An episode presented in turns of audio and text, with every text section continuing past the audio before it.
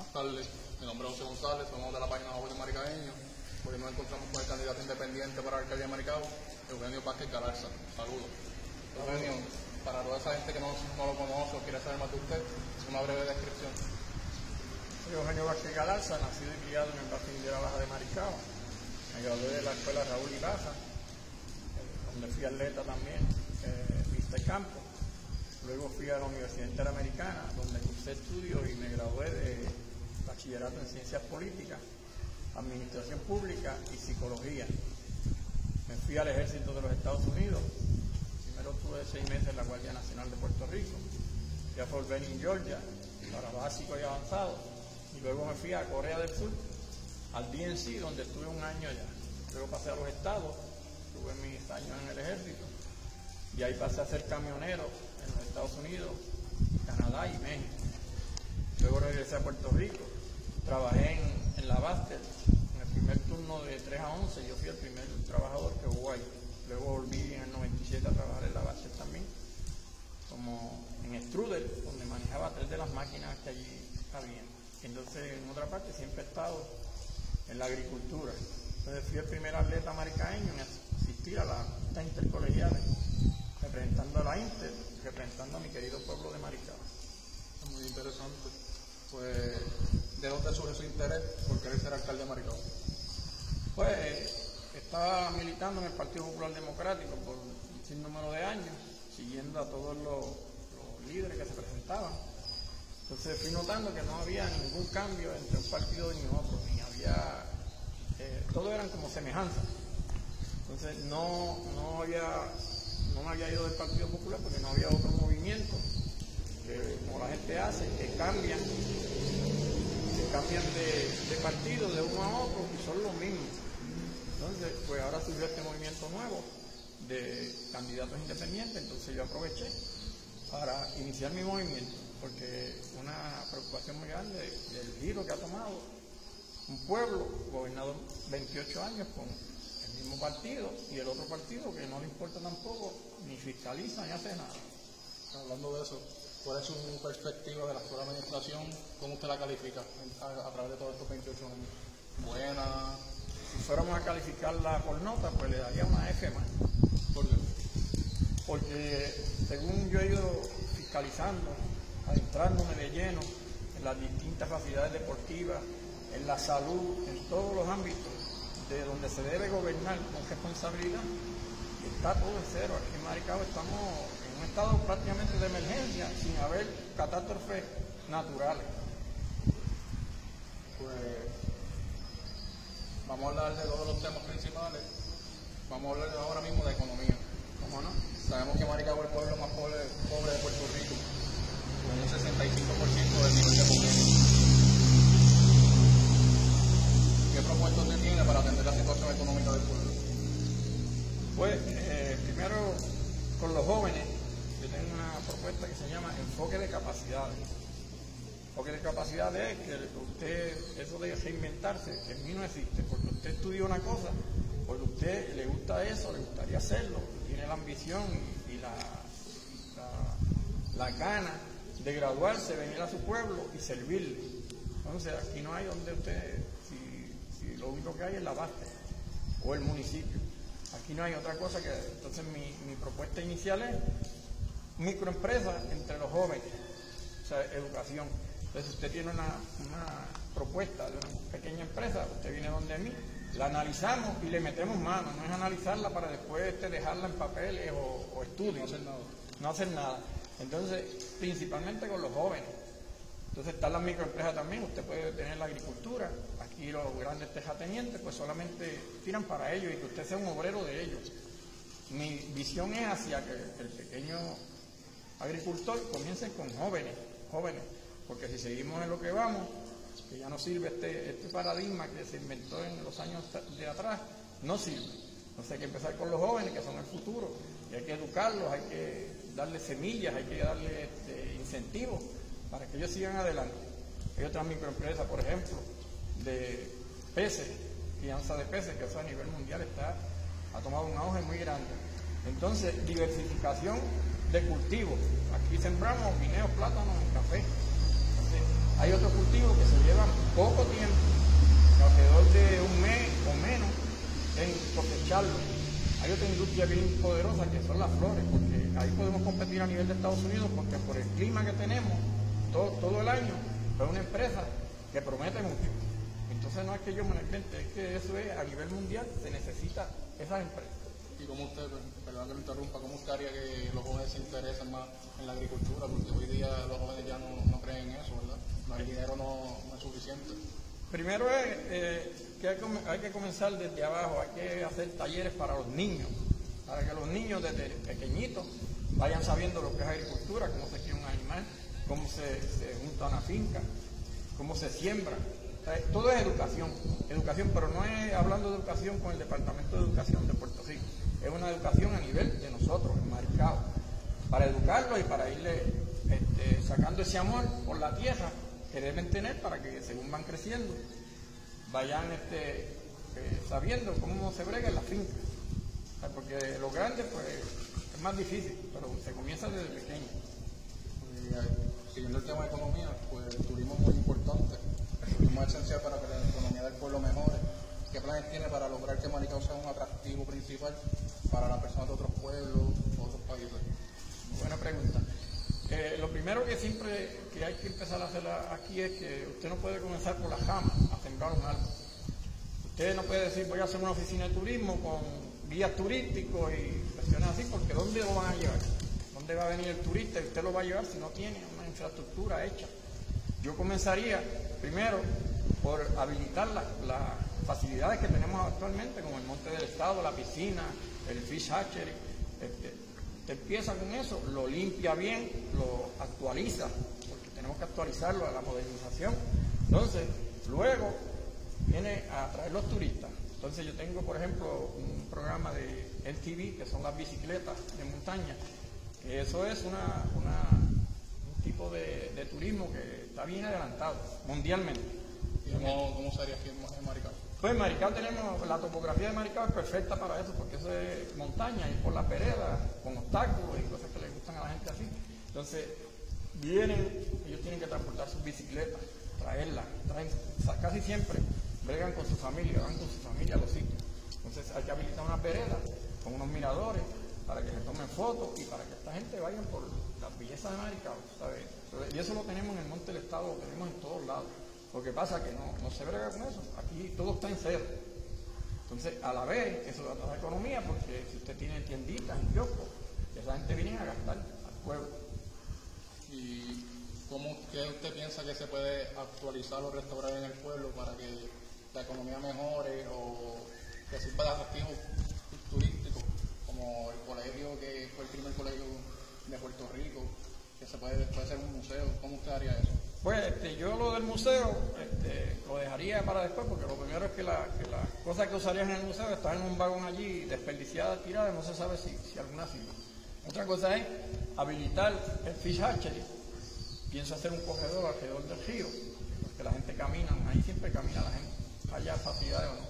Limpiar el río bien limpio, para que la gente empiece a ir otra vez al hatchery, sembrar peces, eso es lo que había siempre ahí. Entonces hacer ese cogedor que sirva para caminar y a la misma vez con rampas de impedidos que usted pueda ir con su familia, si tiene un menor en silla de ruedas o lo que sea, pueda utilizarlo también. Y esto a la vez cubre también salud mental, donde la gente tenga un sitio para divertir Y para distraerse. Eso es así. Pues queremos saber cómo usted haría que la salud mejore en el, en el pueblo. Que adicionar a expandir el horario a 24 horas que hace parte del hospital de Maricao qué otros servicios. Pues este, ese es un tema de los primordiales, de los más especiales para mí. Tema de la salud. Puede, tú me dices, pues abrir el hospital 24 horas. Yo puedo abrir el hospital 24 horas. ¿Para qué? Pues yo lo primero que haría es 24 horas con un, un doctor y enfermera en cada turno. Farmacia, por lo menos 12 horas durante el día, abiertas al público. Entonces, en las horas de la noche, accesibles al doctor y la enfermera, que la receta que necesiten en emergencia, ellos tengan, La tengan disponible. la tengan disponible. Entonces, una flota de ambulancias, con una ambulancia tipo 3, que es prácticamente un hospital sobre ruedas. Dos ambulancias de emergencia, como emergencia, cirugía este, mayor, este, personas que tengan enfermedades que hay que darle continuidad. Entonces, otras ambulancias que sean de emergencia y cuando llegan las la emergencias al hospital. Entonces, esa ambulancia puede transportar al paciente a los hospitales del área y otra ambulancia que se quede siempre allí por si acaso surgiera otra, otra emergencia.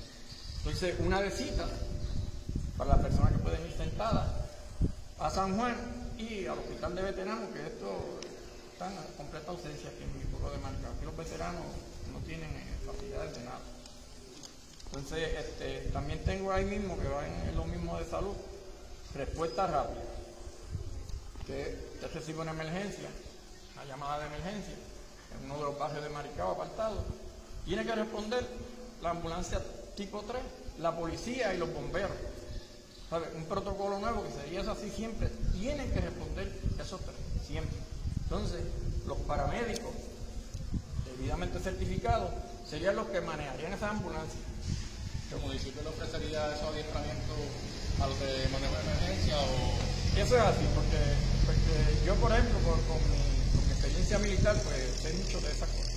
Eso lo digo porque he estado en, tantos sitios que sucede Tú tienes que tenerlo, los paramédicos tienen que ser certificados. Que siempre tengan un paramédico ahí para el paciente. No un chofer que no sepa bregar con los pacientes. Entonces, tienes que enviarlos a un training parece un nuevo protocolo que se va a hacer. Y, perdón, la pregunta vuelve sí, que ¿Cómo usted haría que el centro de manejo de emergencia mejore y los okay. Ok, ya volví. Este, eh, pues esa gente tiene que ser debidamente certificado, o sea, que ya van a estar entrenados. Entonces, periódicamente tienen que ir a training, ¿sabes? para refrescarse y para las cosas nuevas que están ocurriendo. Entonces, también vamos a hablar del deporte el deporte es muy importante para nosotros, por lo que hay mucho talento. ¿Qué me puede decir sobre el deporte? ¿Cuál es su propuesta para mejorarlo en el pueblo? Pues, como tú sabrás, yo siempre he sido un deportista toda mi vida.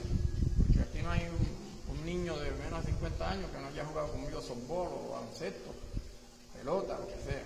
Entonces, lo primero que hay que hacer es la facilidad de limpiarla. Aquí la facilidad hay muchas que lo que tú tienes que limpiarla con presión y cosas así.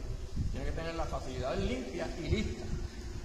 y también con sus debidos baños y sus cosas que tú puedas ir ahí, hacer tu deporte o lo que sea, y luego poder salir de ahí limpio y divertido para lo que sea. ¿Usted piensa que tienen que restaurarse toda la infraestructura deportiva, como la cancha de llanada, esta cancha que vimos cómo están los coches del parque? ¿Cómo pues, piensa que se puede trabajar eso? Este, hay, hay unas canchas que se pueden hacer deshiervándola y limpiándola. Hay otra que se llevan más como el Coliseo de Maricao, que eso está, está terrible, ¿sabes? El techo, cuando llueve baja un choco bien grande dentro de la cancha. Cuando pues, el alcalde lo destrozó completo metiendo máquinas ahí. Entonces, eso se lleva más tiempo. Yo no estoy aquí para decir qué voy a hacer sin poder hacerlo. Yo voy a empezar con las canchas más fáciles, como estas así. Entonces, hay proyectos que se van a tardar un poquito más, como es el Parque Grande, el otro parque pequeño de Maricao, el Coliseo. Pero las otras canchas yo estoy seguro que en, seis meses se pueden tener habilitadas para jugar. ¿Y cuál es su plan para que aumente el deporte en Maricao para los niños? Este torneo, este, transportación es importante para que los niños vayan a otros pueblos y se desarrollen también. Pues tú sabes que yo era uno de que, pues como tengo mi hijo menor, que es de la misma edad tuya más o menos, pues yo iba a todos los sitios que iba a los del municipio. Y prácticamente yo tenía que cargar a todos los muchachitos y traerlos a su casa después. Y el municipio no lo podía hacer. No había transportación. Y yo, sí, yo estaba haciéndolo siempre, siempre lo estaba haciendo sin, sin pero por la preocupación que tengo por los jóvenes. ¿Cómo eso puede cambiar? Eso puede cambiar. Este, hay que habilitar una guagua. Entonces también hay que, hay que habilitar una guagua, tener el programa de deporte entonces, lo primero que yo quiero es un, programa que esté acorde con toda la isla. Que cuando se jueguen los torneos sean ver para que los muchachos de Maricao puedan verlos en otros sitios, saber sus talentos.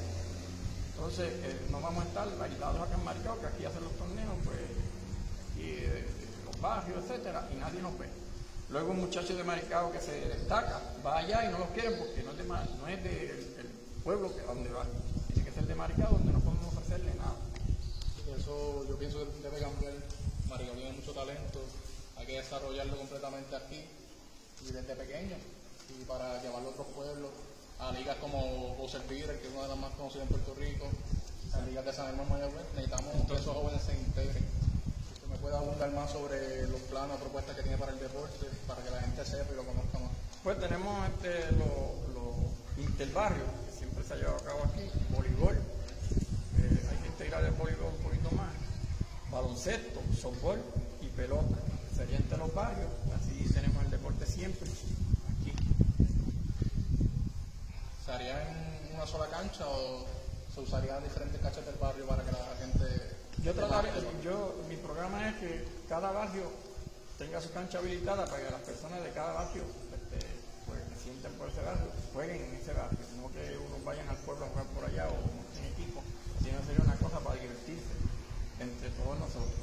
También tengo el, habilitar unas becas, hacer unas becas para los atletas más destacados que vayan para la universidad, entonces ya usted tenga una beca ahí para darse a los atletas, para ayudarles. Un incentivo del municipio.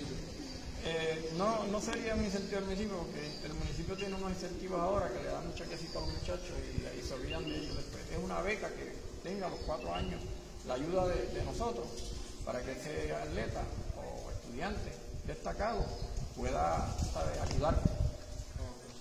Y sobre, hay mucho, como usted dijo, que usted fue atleta de campo, Sí, señor. pues hay muchos talentos aquí en Maricao que, que no se han podido desarrollar como usted haría para que esto cambie en este pueblo. Pues ahí yo tengo un programa que es una pista atlética, pero una pista atlética de 400 metros, porque aquí el deporte está ausente y en el área oeste, pista y campo de las escuelas intermedias, de la escuela de la RAI, pues está ausente totalmente. Entonces ahí se traería, a la vez se trae turismo, se traen atletas de otros sitios, podemos hacer una, una ruta aquí de las escuelas intermedias y las RAI. Y eso va a ser hecho en Maricao, en una facilidad que están allí, pero que si tú no sabes de eso, pues no se te va a ocurrir una pista todos los pagos ahí para nosotros en Maricao. Y eso nos pone a nivel de isla bien fuerte, ¿sabes? En el deporte. Pues otra pregunta es, ¿cómo usted haría que, que los barrios de Maricao sean más, sean integrados a, a las actividades y a los programas que se hacen en el pueblo? A través de los, de los años hemos visto que se olvidan de los barrios prácticamente en actividades de deporte, actividades de educación, que necesitamos que los barrios se integren y los niños estén más activos. ¿Cómo usted cambiaría eso? Porque hay que hacer las cosas en los mismos barrios. Nosotros no podemos seguir centralizando. El problema es que se centraliza todo. Entonces en los barrios tenemos facilidades, casi todas abandonadas también, que uno puede habilitarlas y entonces hacer programas. Ahora mismo pues este, yo tengo los programas de la educación esa, que yo, pienso hacer una escuela de idiomas. Escuela de idiomas sonará duro, pero es una escuela de idiomas donde nadie me tenga que llevar un, un diploma de cuarto año para entrar a esa escuela. Una escuela de idiomas donde cada persona de edad, niños, jóvenes, aunque no tengan cuarto año, puedan ir ahí porque una vez aprenden, se divierten y la salud mental mejora. Entonces, son escuelas de mi intención, no es con nadie y, no- y tampoco mis programas son dependiendo del Estado, no, va a depender de Maricao, porque yo creo que las capacidades de mis maricaeños nos dan a nosotros para levantarnos nosotros mismos. ¿Y cómo sería eso si Maricao no cuenta con los recursos actualmente? El pueblo más pobre. Por eso, este, lo de la pobreza a veces es más truco que otra cosa. Porque aquí siempre te hablan a ti de que no hay recursos. No hay recursos, pero el municipio cuenta con el mismo presupuesto de siempre. Si tú usas tu presupuesto como tú tienes que usarlo para servirle a la gente, vas a tener los recursos. Entonces, yo no hablo de infraestructura, las escuelas están abandonadas, se utilizan esas mismas escuelas.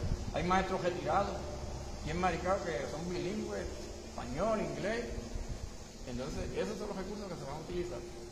También, perdóname que abunde un poquito en esto, cuando tú tienes una persona en la alcaldía que no puede ir a pedir un chavo alrededor, ni a federales, ni al gobierno, ni a nada, que casi siempre se depende de lo que Bayamón, Guaynabo y esos municipios repartan, pues tiene un problema grande, que es el primero que tenemos que lidiar. Hay que sacar eso y empezar de nuevo. Porque, verdad, es una pregunta que me han hecho muchos, muchos jóvenes, principalmente. ¿Por qué si Maricao, hay muchos que se quedan de la administración, ¿por qué se sigue votando por el bipartidismo? ¿Por qué usted piensa eso? Pues acuérdate que, estos movimientos nuevos son nuevos, nuevos, entonces ellos tienen el dineral, los millones para estar mediáticamente ¿sabes? bombardeando a los que se tratan de ir de los partidos, a los independientes, etc. Ahora mismo eso es terrible. Entonces hay que cambiar esa mentalidad con los jóvenes, jóvenes primero con los más viejos poco a poco. Pero hay que empezar con los niños, porque los movimientos se comienzan desde abajo. Un movimiento no, viene y surge de un día para otro. Tiene que ser poco a poco. Entonces hay que eliminar el, bipartidismo porque yo estaba en un partido que ya no quiero saber de ese partido para nada y quiero que sea el primer pueblo en que ese partido desaparezca. Y lo digo con sinceridad porque para hacer lo que yo estoy haciendo hay que tener los pantalones en su sitio. Estamos en contra de, todo el mundo. Entonces yo confío en ustedes, la gente. Yo no tengo que ver con partido de nada, yo no tengo guagua de ruido, no tengo pancarta, no tengo retrato, nada de eso, pero tengo, tengo razón, nada, nada. Y iba a ser siempre así. Porque este, con esto que acaba, yo estoy muy orgulloso de haber comenzado yo. Yo, hay que tener pantalones para uno comenzar las cosas. Pues, ¿Qué le puede decir, hablando de ese tema, qué le puede decir a la gente que todavía no se ha decidido por quién votar? ¿O cómo convencer a ese elector que siempre vota por los mismos dos partidos a que vote por usted? Pues yo, en mi ejemplo, yo vengo a un mercado de ideas. Yo no vengo, usted no me ve a mí tirándole al alcalde ni tirándole al otro candidato. Yo vengo a un mercado de ideas. Le solto a la gente que vengan, vean esas ideas, vean lo que le hace falta, entonces decidan, nunca le pediré el voto a nadie, nunca lo pediré. Evalúe, sabe lo que tiene, aquí estamos 28 años bajo este régimen y la gente sabe que no va a cambiar, no va a cambiar para nada, ellos son los que tienen que cambiar. Pues ahora le voy a dejar el tiempo en cámara para que usted se dirija al público y le diga por qué debería votar por usted o cómo usted se va a dirigir hacia ellos, un mensaje para ellos. Con pueblanos maricaeños les habla Eugenio Vázquez Galarza. Eugenio Vázquez, un saludo cordial. Soy el candidato independiente a la alcaldía de Maricao. Como les decía, yo vengo a un mercado de ideas, de ideas buenas, de ideas que están pasando Usted sabe lo que le hace falta a usted.